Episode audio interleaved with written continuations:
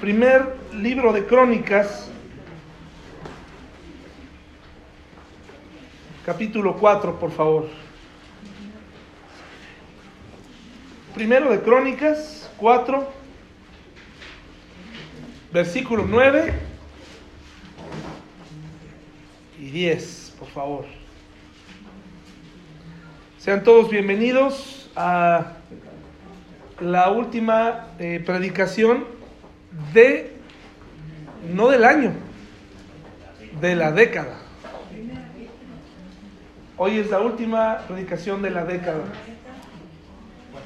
Al menos para mí, ¿verdad? A lo mejor usted al rato va a ir a otro culto, a otro servicio, no lo sé. Pero aquí, eh, al menos el día de hoy, no solamente estamos concluyendo un año, sino hay que eh, pensar que no solo se termina un año, es una década. Y es algo que nos hace pensar un poco más, ¿verdad? Entonces, Primera de Crónicas 4, 9 al 10. Vamos a 9 y 10. ¿Ya lo tenemos todos? Si alguien no trajo su Biblia, a favor de compartirla con el que está al lado. Y dice así, y Jabes fue más ilustre que sus hermanos, al cual su madre llamó Jabes, diciendo, por cuanto lo di a luz en dolor. E invocó Jabes al Dios de Israel, diciendo, oh, si me dieras bendición y ensacharas mi territorio, y si tu mano estuviera conmigo y me libraras del mal, para que no me dañe. Y le otorgó Dios lo que pidió. Vamos a hacer una oración. Señor, gracias porque nos permites estar al final de una década. Gracias porque nos permitiste estos 10 años, Señor, ver, eh, vivir, eh, batallar, Señor, pero también sentir tu presencia. Y para las personas que nos visitan por primera vez, te pido que hoy tu palabra, Señor, eh, se quede en sus corazones para que puedan empezar una nueva década junto a ti, Señor. En el nombre de Jesús, amén. ¿Qué ha pasado en estos 10 años, mis hermanos y amigos? ¿Qué ha pasado? ¿Cómo estaban hace 10 años? ¿Dónde estaban? ¿Habrá alguien que nos quiera compartir de manera breve qué estaban haciendo hace 10 años? ¿Qué estaba pasando en su vida personal? ¿En su vida matrimonial? ¿Qué pasó durante estos 10 años?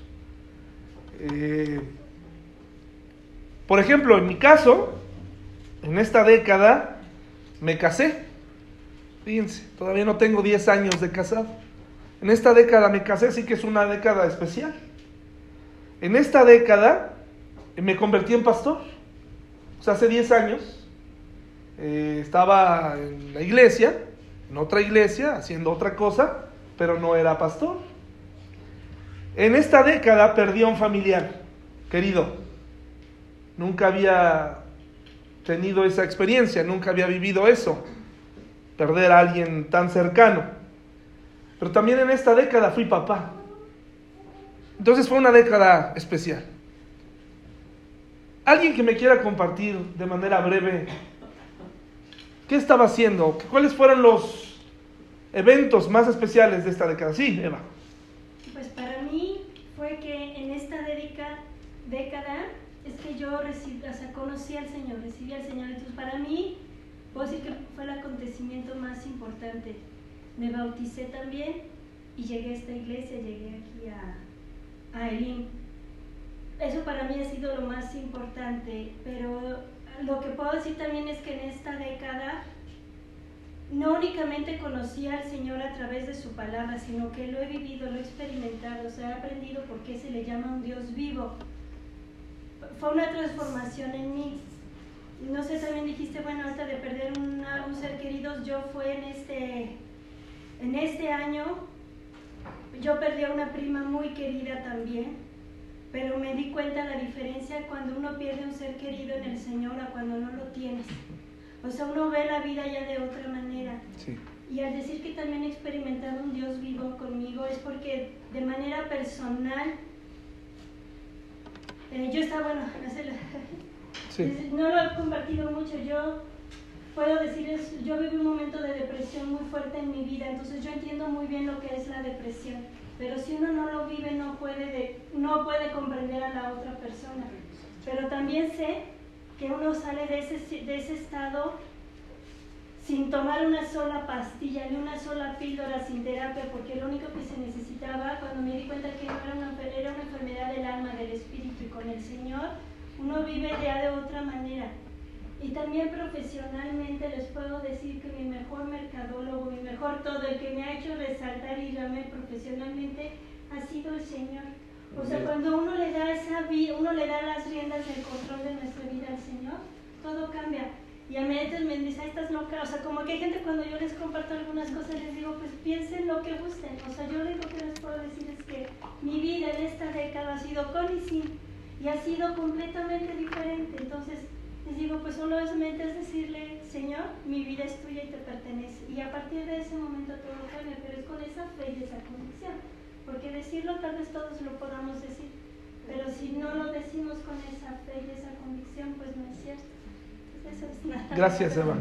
Pudimos ser testigos de ese cambio en esta década de, tu vida. No sé si ustedes, sí. yo se los comparto. Sí. Nosotros, este, recuerdo cuando llegaste allá a Calesa por primera vez y fue, este, se nota el cambio. Se nota que Dios ha estado en tu vida en esta década. Gracias a Dios, Eva, por compartir. ¿Alguien más que nos quiera compartir algo de lo que ha vivido en esta década, en estos 10 años? El evento más importante eh, ¿Habrá alguien más? Sí, Martita, adelante, por favor. Eh, hace 10 años estaba yo trabajando, eh, me sentía, creí, creí estar muy feliz con mi esposo. En estos 10 años, pues Dios se llevó a mi esposo y fue un dolor muy grande. Y una de las cosas que mm, puedo reconocer que ese dolor tan grande se alivió cuando conocí a Dios. Porque pues yo era atea, fíjense nada más. Gracias a, a uno de ustedes yo pude tener esa experiencia hermosa, conocer de Dios y la vida me cambió. Les puedo decir que un 100%. Gracias a Dios. Estoy feliz, veo la, la vida de otra manera, como dice mi hermana. Es otra cosa estar con Él. Gracias a Dios, Martita. Fuimos testigos también de, de ese cambio. Gracias a Dios que lo pudimos ver en estos 10 años. ¿Alguien más que nos quiera compartir de este cambio en, en esta década? Un evento importante, algo que haya vivido, eh, quedará ahí guardado para dar este paso a la nueva década la década de los 2020. Adelante, don Gus. Hermanos, pues yo quiero compartir con ustedes la alegría de la respuesta de nuestro Señor a sus peticiones de oración. Creo que cada uno de nosotros hemos sentido la respuesta cuando le pedimos a nuestro Señor algo en especial. Para mí esta década ha sido de respuestas del Señor maravillosas. Quiero que entiendan que hay cosas que pedimos pero el Señor sabe si las merecemos o Él sabe si lo puede poner en nuestras manos, ya sea este, salud o algo más. Yo he experimentado mucho en salud en esta década, pero soy muy feliz, vivo mis días muy contento, le agradezco cada día porque me permite levantarme, aunque no tenga mi pie, aunque batallé todo un año con mis ojos, el jueves me dio respuesta, puso los lentes que he de usar del jueves en adelante a sacar manos. Entonces, pues les pido que tengan paciencia en sus peticiones de oración. Yo seguiré orando por todos ustedes y por sus familiares, si ustedes lo ponen en, en mi libretita escrito. Y si no lo ponen, el Señor sabe lo que necesitamos, hermanos. Para mí ha sido una década hermosísima, maravillosa. Y pues le pido a Él que me siga este, manteniendo en su mano, nos siga manteniendo a ustedes, nos siga teniendo unidos en esta iglesia y que nos haga prosperar. Esperemos que la próxima década, hermanos, pues no nos alejemos tanto de Él, porque a veces nos alejamos, también tenemos ese detalle, y después queremos que inmediatamente se nos solucione. Les comparto que toda la medicina que yo he tomado durante esta década, le he dado su tiempo. No me he desesperado al decir que a la semana no da resultado. No, hermanos. Son procesos que nos enseñan algo todos los días. Ténganle paciencia también a su medicina, a sus recetas de sus doctores, a sus enfermedades, y el Señor tiene la respuesta. Y yo por todo ello le doy gracias a Dios por esta hermosa década, hermanos. Gracias a Dios. Gracias a Dios. ¿Alguien más? La última. Sí, adelante. Sí, Muy buenos días. Yo En, en, esta década perdí a un queridísimo sobrino. Una muerte que todavía no, no, la, no la puedo digerir.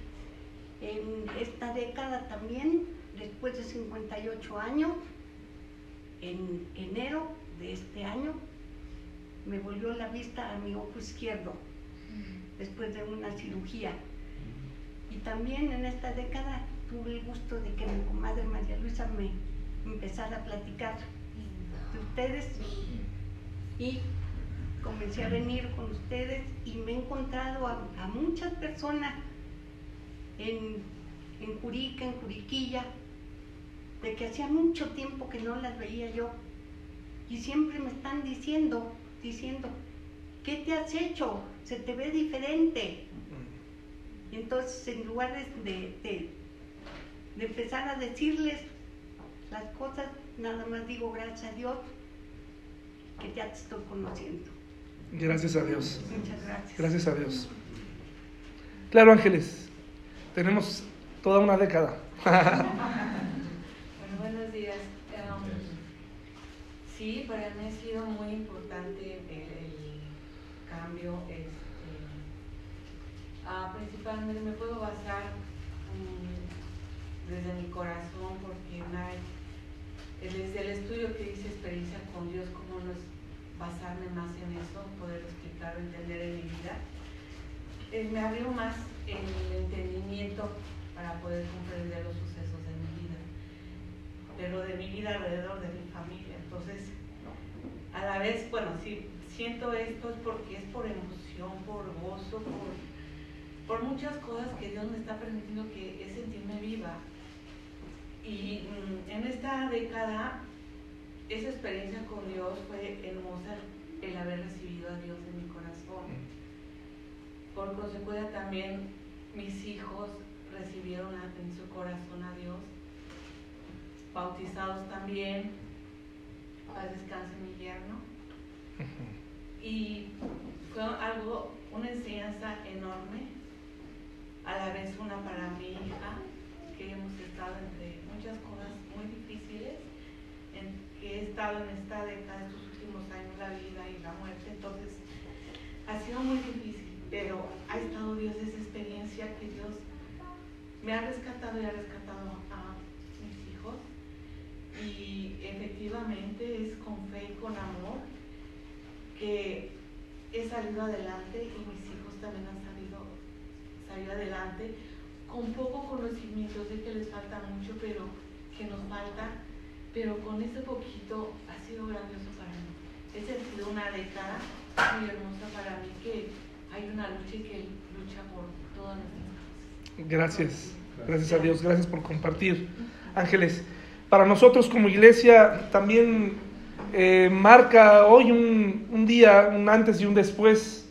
Eh, como ustedes saben, eh, hoy es el último día que nos reunimos aquí. hemos tenido, este será nuestro, nuestro tercer lugar, bueno, nuestro segundo lugar, y ahora nos vamos a, a nuestro templo en esta misma calle, al inicio, enfrente del Pollo Feliz, esa bodega de materiales. Ahí nos reuniremos a partir del próximo domingo, ahí estaremos, gracias a Dios. Y lo único que les pido es, aparte de llevar un corazón dispuesto para esta nueva etapa, para vivir una nueva etapa juntos, pues hay que llevar zapatos cómodos, hay que llevar chamarra porque va a ser frío, se nos va a acabar un poco la comodidad que tenemos aquí, pero creo que a veces nos hace falta observar, ¿verdad? Muchas iglesias batallan con, lugares para reunirse y nosotros tenemos uno. Así que hermanos, el próximo domingo ya estaremos reunidos allá a las diez y media y será un gozo verlos ahí en este nuevo inicio, ¿no? En esta, siempre que hay una transición a otro lugar, siempre hay pérdida, siempre hay, siempre habrá quien diga, no, pues ya de aquí en adelante yo me muevo a otro lado, pero quien quiera seguir, estaremos ahí, en este nuevo lugar, eh, pidiéndole a Dios que nos dirija ahora para ser eh, una iglesia más activa. Le pido que usted ore por mí para ser un pastor más activo, que ore por mi familia, que ore por las familias de la iglesia y sigamos adelante rumbo a otros 10 años más, ¿verdad? Pero ahora en nuestro templo. Gracias por compartirnos eh, esto y ahora les pido que vayamos a, sin haber olvidado este relato de Javes, de al que vamos a hablar en un ratito más, les pido que vayamos al primer libro de Samuel, versículo 4, 19 al 22. Muchas gracias, mi hermano. El final de una década, hermanos, el final de una década.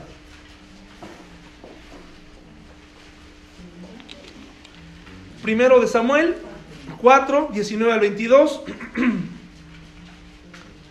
Eh, como ustedes saben, hay un montón de profecías y cosas alrededor del 2020, cosas que gente ha dicho. Eh, por ahí hay una supuesta profetisa búlgara que dice que este año habrá, que, siempre las profecías que dan las personas así, eh, como Nostradamus y etcétera, pues son, son cosas que realmente pudieran ocurrir. O sea, no, no es algo del otro mundo. Por ejemplo, dicen que Donald Trump, o sea, ella no dijo que Donald Trump, ¿no? Pero que Donald Trump se va a enfermar. Pues es que no es un superhombre, se puede enfermar, ¿verdad? Que un meteorito puede caer en la Tierra. Pues eso puede ocurrir también, ¿no? Este, es tan tonto como decir que le va a dar hambre terminando de, la, de aquí, ¿no? Pues le va a dar hambre. No necesita ser profeta, ¿no? ¿Se va usted a enojar en la próxima década con su esposo o su esposa? Pues sí, eso va a ocurrir. Entonces, eh, hoy quisiera que se llevaran un mensaje de esperanza para esta nueva década y que no tengamos temor y que le pidamos a Dios que nos ayude. Primero de Samuel 4, 19 al 22, ¿ya lo tenemos? Dice, fíjense lo que dice aquí, y su nuera, la mujer de Fines, que estaba encima, cercana, que estaba encinta, cercana al alumbramiento, oyendo el rumor que el arca de Dios había sido tomada, y muerto su suegro y su marido, se inclinó y dio a luz, porque le sobrevinieron sus dolores de repente. Y al tiempo que moría le decían las que estaban junto a ella, no tengas temor porque has dado a luz un hijo, mas ella no respondió, ni se dio por entendida, y llamó al niño y cabó diciendo, traspasada es la gloria de Israel por haber sido tomada el arca de Dios y por la muerte de su suegro y de su marido Dijo pues, traspasada es la gloria de Israel porque ha sido tomada el arca de Dios. Eh, de los dos pequeños pasajes, eh, ¿podemos tener alguna cosa en común? ¿Podemos tomar algo en cuenta? Se acordarán de los que acabamos, en el caso de Javes y en el caso de esto que acabamos de leer, ¿podemos tener algunas similitudes? ¿Cuáles serán esas similitudes? El nacimiento, en los dos estuvo involucrado, nos está narrando el nacimiento de un niño, ¿verdad? De un niño. ¿Y qué otra cosa? ¿Qué características tuvieron estos partos? ¿Fueron partos agradables? No, ¿verdad? No fueron partos agradables. Uno fue con mucho dolor, el otro fue prematuro, triste. En vez de que le diera gozo a la mamá de Icabod, pues le dio tristeza porque se estaba viviendo un momento terrible en la vida del pueblo de Israel. Para variar, como muchos que tuvieron, el arca había sido tomada había sido traspasado y, entonces los nombres en el pueblo de Israel eh, tienen mucho, tenían mucho peso. De acuerdo a las circunstancias, de acuerdo a la vida, se les, se les nombraba a los hijos. Qué bueno que no tenemos esa costumbre ahora. Porque si fuera así, por ejemplo, si, si su hijo este, hubiera nacido en una época complicada, o hubiera nacido en el DF a lo mejor, en un momento en donde los puntos de contaminación hubieran estado muy altos, a lo mejor le hubieran puesto ozono, ¿no? Ozono. O le hubieran puesto crisis. Pues haga de cuenta que así está pasando con los nombres de los dos, de estos dos personajes. Uno es sin gloria, es decir, el que nació sin gloria. El niño no tenía la culpa, pero de acuerdo a las circunstancias que estaba viviendo la mamá, dijo, le vamos a poner a este, a este hijo, le vamos a poner sin gloria, para que cada vez que eh, yo lo nombre me acuerde de este día. ¿Qué culpa tenía ese niño, verdad? Entonces le decían, imagínense, sin gloria ven, sin gloria ven a comer, sin gloria, imagínense cómo se sentía. Y los nombres tienen mucho peso. Tan es así que sin gloria no aparece más en la Biblia. Verdaderamente se perdió en la historia. Solamente aparece un sobrino, un familiar lejano en, en el linaje o en, en la corte del rey David, pero de ahí en fuera no se sabe más de Icabod. Probablemente jamás se recuperó de ese, de ese pasado, ¿verdad? Y, es, es sin gloria. Y en el caso de Jabes, en el caso de Jabes, ahí en Primero de Crónicas, por favor, vayamos para allá. Primero de Crónicas 4, que leímos al principio y lo vamos a volver a leer. A consecuencia del pecado que tuvieron los familiares de Sin Gloria o, de Icabod, eh, le tocó vivir un futuro terrible, eh, una vida complicada. A consecuencia del pecado de su padre, que era un hijo de un sacerdote, y de cómo eh, él y su hermano Ovni hicieron las cosas mal, pues tuvo que llevar por siempre ese, ese nombre, Icabod, sin gloria. Pero tenemos el otro caso, tenemos el caso, primero de Crónicas 4, 9, 9 y 10. El caso de, de un hombre que también no le tocó para nada un hombre favorecido. Él se llamaba Jabes. ¿Alguien sabe qué significa Jabes? Sin leer, en, a veces algunas Biblias ya nos dicen ahí, nos dan el tip. Es nacido con dolor. Na- ¿Sí? Es, ¿Saben qué significa? Hacedor de tristeza. Hacedor de tristeza. Imagínense. Jabes significa tristeza. Cu- ¿Cuál de los dos nombres le gusta más? ¿No? Imagínense, ahí está. Ahí está tristeza. Tristeza, ven a comer. Pórtate bien, tristeza, ¿verdad? Tristeza, qué feliz me haces. Oh, mira qué contento está triste. Sí, mira qué contexto está tristeza, ¿no? Este, entonces, pero acuérdense que esto, eh, escrito en esta época, el- el, el nombre tenía mucho peso y, y, y- y yo creo que esto tenía el poder para, eh, no sé si usted signifique, sabe, sepa qué significa su nombre. Eh, por ejemplo, el mío es un nombre hebreo. Eh, yo no puedo cambiar, así me pusieron mis padres, no puedo cambiar este, eso, ¿verdad? Ya si usted lo practica, el mío no es su problema, pero yo, mi nombre significa el amado. Ahí se lo dejo nada más. El, el amado, ¿no? El amado. No sé qué si... No el, el amado, no, el amado. El amado, el amado, ¿sí? Entonces no sé qué significa su nombre, pero vemos aquí entonces, en esta última predicación de la, deco- de la década, hablar de un hombre que se llama Jabes, hacedor de tristeza. Y vamos a ver qué nos dice ahí, lo voy a leer en la nueva traducción viviente. Había un hombre llamado Jabes, quien fue más honorable que cualquiera de sus hermanos. Es decir, no dejó que el peso de su nombre lo aplastara. El peso de su pasado, el haber sido, eh, haber venido a este mundo con tristeza o haber provocado tristeza, no fue motivo para que él, dice aquí, fuera el más honorable, el más honorable que cualquiera de sus hermanos. Su madre le puso por nombre Jabes porque su nacimiento le causó mucho dolor. Y dice el versículo 10 algo así maravilloso porque si usted se fija en el versículo en el capítulo 4 de Crónicas nos está hablando de una lista de personas. Y pocas veces en las genealogías que para muchos de nosotros fueron nombres inservibles o nombres que generalmente cuando llegas a tu devocional dices, ay, me los voy a saltar. a mí que me importa que tal vino con tal y tal y tal. Eso a veces nos, nos lo queremos saltar, es como humanamente algo natural, decimos, a mí que me interesa. Bueno, para empezar, las genealogías son muy importantes porque nos hablan de personas que perduraron en el tiempo. Gracias a ellas tenemos la Biblia. ¿Sí? Tuvimos, eh, nos está hablando de historia, está validando el relato. Y de pronto dentro de todo lo que usted está diciendo, por ejemplo, en el versículo 1 dice, los descendientes de Judá fueron Fares, Esrón, Carmi, Uri, Sobal, etcétera, etcétera. Y ya te está aburriendo y de pronto viene inserto ahí algo muy importante. Nos está hablando de la historia de alguien que sobresalió. Ojalá que en tu, en tu genealogía, en tu árbol genealógico, genealógico se dice así, pueda sobresalir tu nombre. ¿Verdad? Ojalá que en la historia, cuando tus hijos eh, cuenten, tus, tus nietos hablen de ti, ojalá que hagan un inserto así y digan, ah, mi abuelo.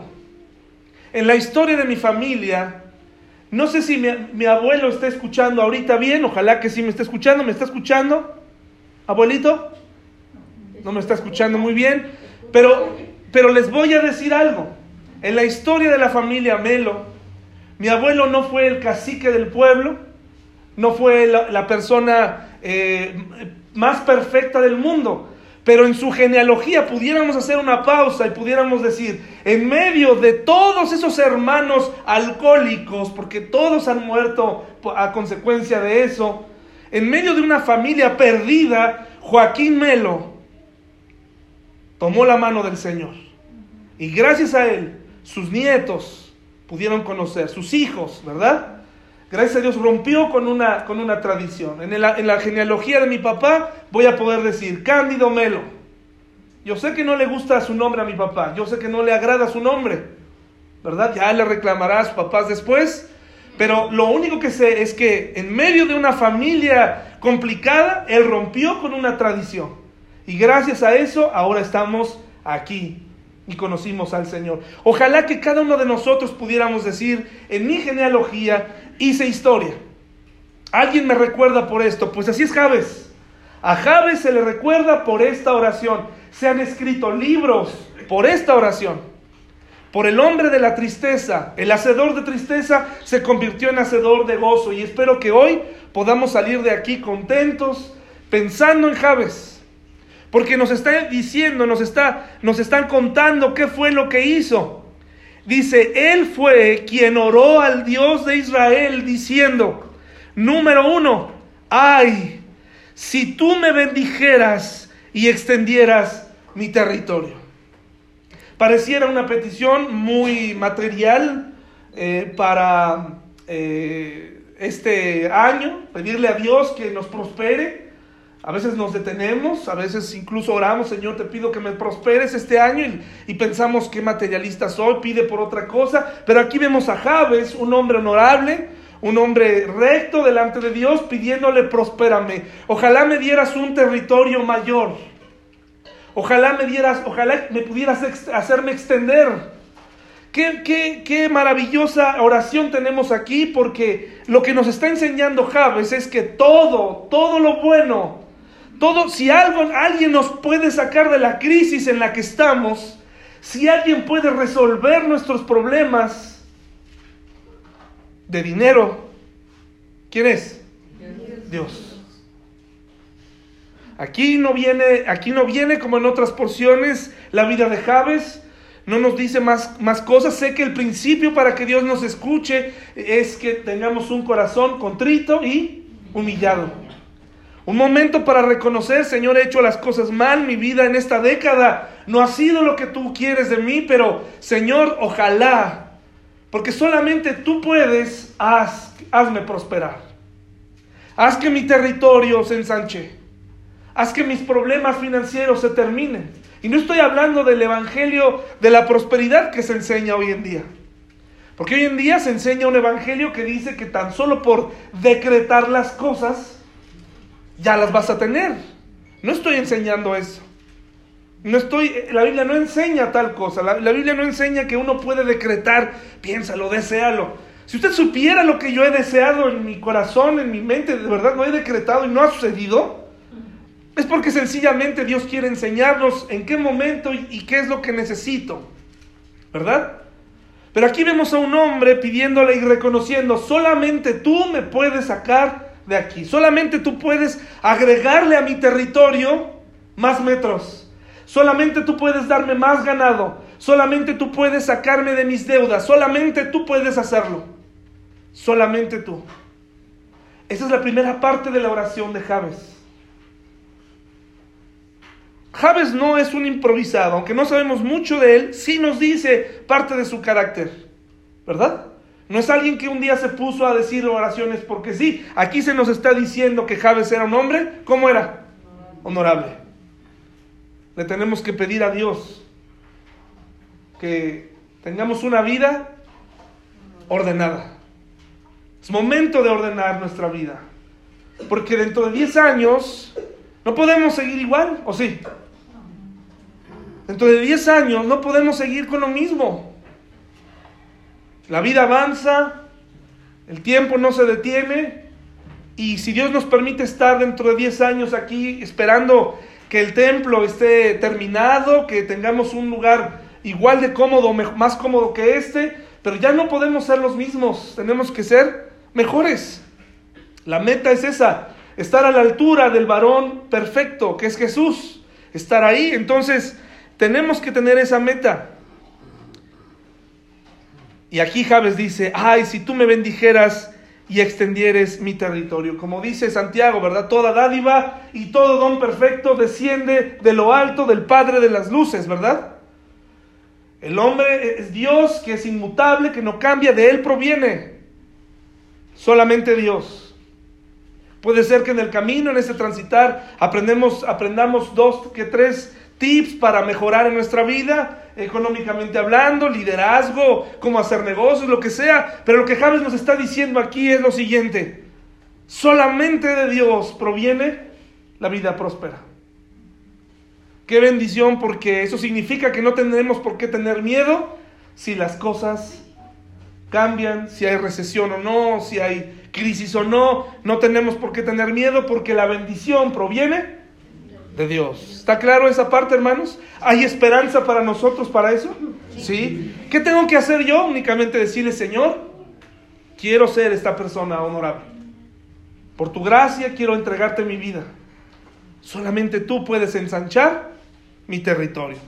Y la segunda parte que él dice, Dios es fuente de toda bendición. La segunda parte dice, te ruego que estés conmigo en todo lo que haga. Fíjense qué, qué interesante. ¿Cómo sabes que Dios está contigo en lo que haces? ¿Cómo sabes? ¿Cómo, cómo, cómo piensas que, que, que sería una buena manera de medirlo? Se siente. Ok, se siente. ¿Los sentimientos pudieran engañarnos en algún momento? Mira, es claro. ¿Es claro? Prospera, Sí. abre puertas. Ok, abre puertas. Hay una, hay una, hay una, algo que yo quiero que recordemos en esta, en esta temporada, en esta nueva década. A veces habrá cosas que vamos a hacer que no necesariamente nos van a hacer sentir bien.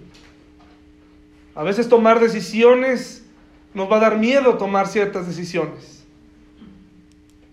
El, el tomar decisiones no siempre nos hace sonreír. Pero lo que es peor es que a veces estamos paralizados y no tomamos decisiones. Estamos quietos esperando que caiga una señal del cielo y que nos diga, este es, cásate con él, ese es el terreno que tú necesitas, esto es, lo que necesitamos es desaparecer y dejar que Dios nos vaya guiando. ¿Sabe cuál es la mejor manera para saber que Dios está detrás de lo que hacemos? Cuando tenemos una vida con Él. Es, es, sentido común. Tú no puedes pedirle a Dios que esté contigo si tú nunca en toda la década has querido honrarle.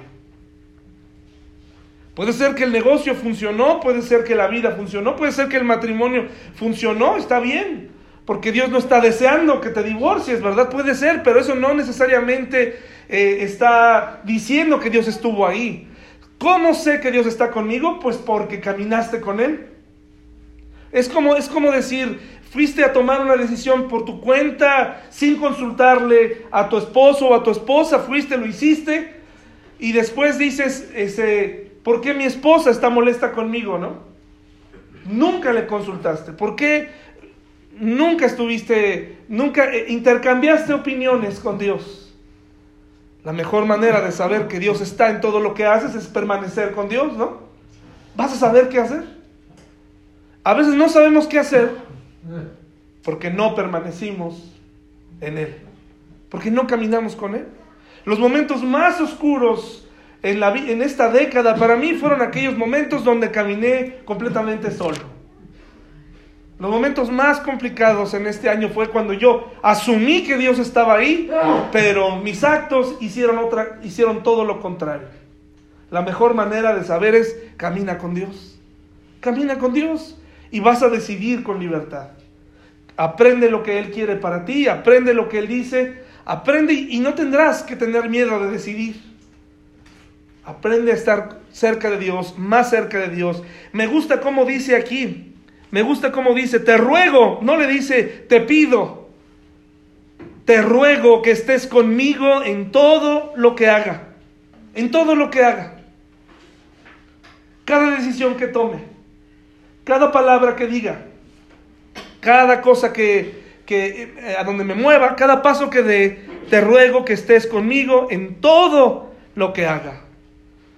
Y mire lo que dice después en la oración de Javes. Y líbrame de toda dificultad que me cause dolor. Pareciera una petición imposible.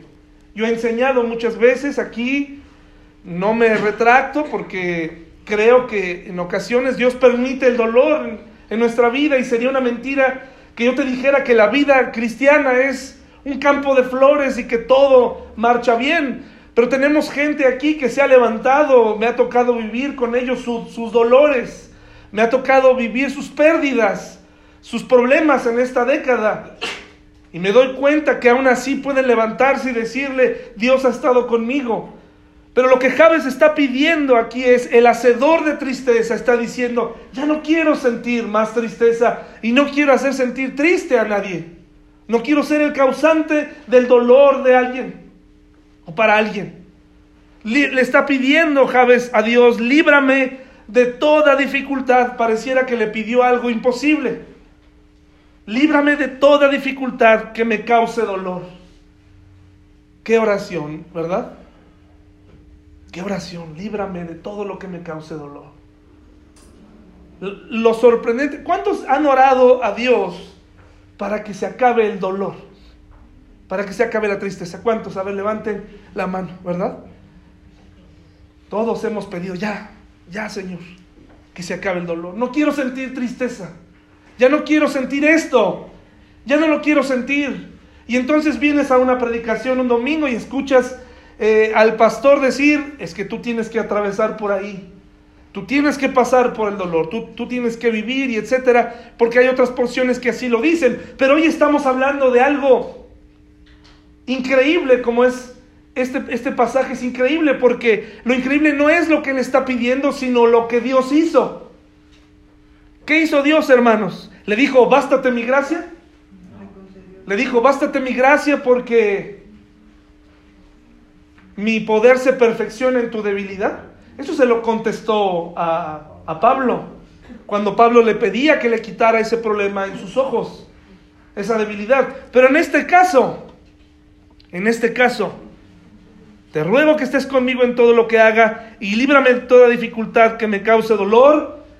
Y dice, y Dios le concedi- le concedió lo que pidió. Mi deseo para esta década es que te conceda esto. Que ensanche tu territorio, que te dé más, que puedas salir de esas deudas, que puedas emprender una nueva vida en libertad financiera, ¿verdad? Ese es mi deseo para esta década. Amén. Pero también que Dios esté contigo en todo lo que hagas y en todo lo que digas y en cada momento. Que tú sepas que Dios está ahí, que lo sientas verdaderamente. Y número tres, que te permita volar por encima del dolor. Que no sientas tristeza. Y nos aferramos a que Dios nos conteste en esta década así. ¿Qué te parece? Porque aquí está escrito. Dios en algún momento, en su infinita misericordia, soberanía, poder, le concedió a Jabes una vida así. Y sé que es lo que tú estás pidiendo. Sé que es lo que estás necesitando. Pues le pido a nuestro Dios que te lo conceda. Que te dé estas tres cosas. Que sean una realidad en tu vida. ¿Qué es lo que tiene que hacer el hombre entonces? Vivir cerca de él. Recuerda, no le podemos quitar el versículo anterior, el 9. Una vida como honorable. Una vida honorable le da honor a Dios. Alguien que sabe diferenciar entre lo bueno y lo malo. Alguien que discierne. No es que es perfecto, pero tiene una vida honorable. Me parece que ahí está lo que Dios ve. No está viendo el talento, no está viendo, no está viendo qué tan bueno o qué tan malo eres. Está viendo sencillamente tu corazón. Tu corazón. Hay una oración similar en la vida de Salomón. ¿Cómo acabó Salomón, hermanos? Pues confundido, con un montón de mujeres, pero hubo un momento en su vida en donde le dijo a Dios, lo que yo quiero no, no es que me des riqueza, sino que me des sabiduría. Y Dios le dio sabiduría y le dio riquezas. Dios cumplió. Lo que, lo que no, quien no cumplió la parte del acuerdo fue Salomón. Pero yo deseo que este año se cumpla en tu vida esta petición y esta oración de Javes. Metida aquí, insertada en estas genealogías, esto puede ser una realidad en tu vida para la siguiente década. ¿Qué tenemos que hacer? Si ya tenemos a Dios, ¿qué tenemos que hacer? Si ya tenemos fe, pues ahora lo que nos resta es vivir, vivir una vida agradable a Dios. ¿Qué te parece, hermano? Vamos a, vamos a concluir esta mañana con una oración, la última de la década. ¿Les parece? Vamos a concluir, mis hermanos. Vamos a orar. Les invito a ponerse de pie, por favor.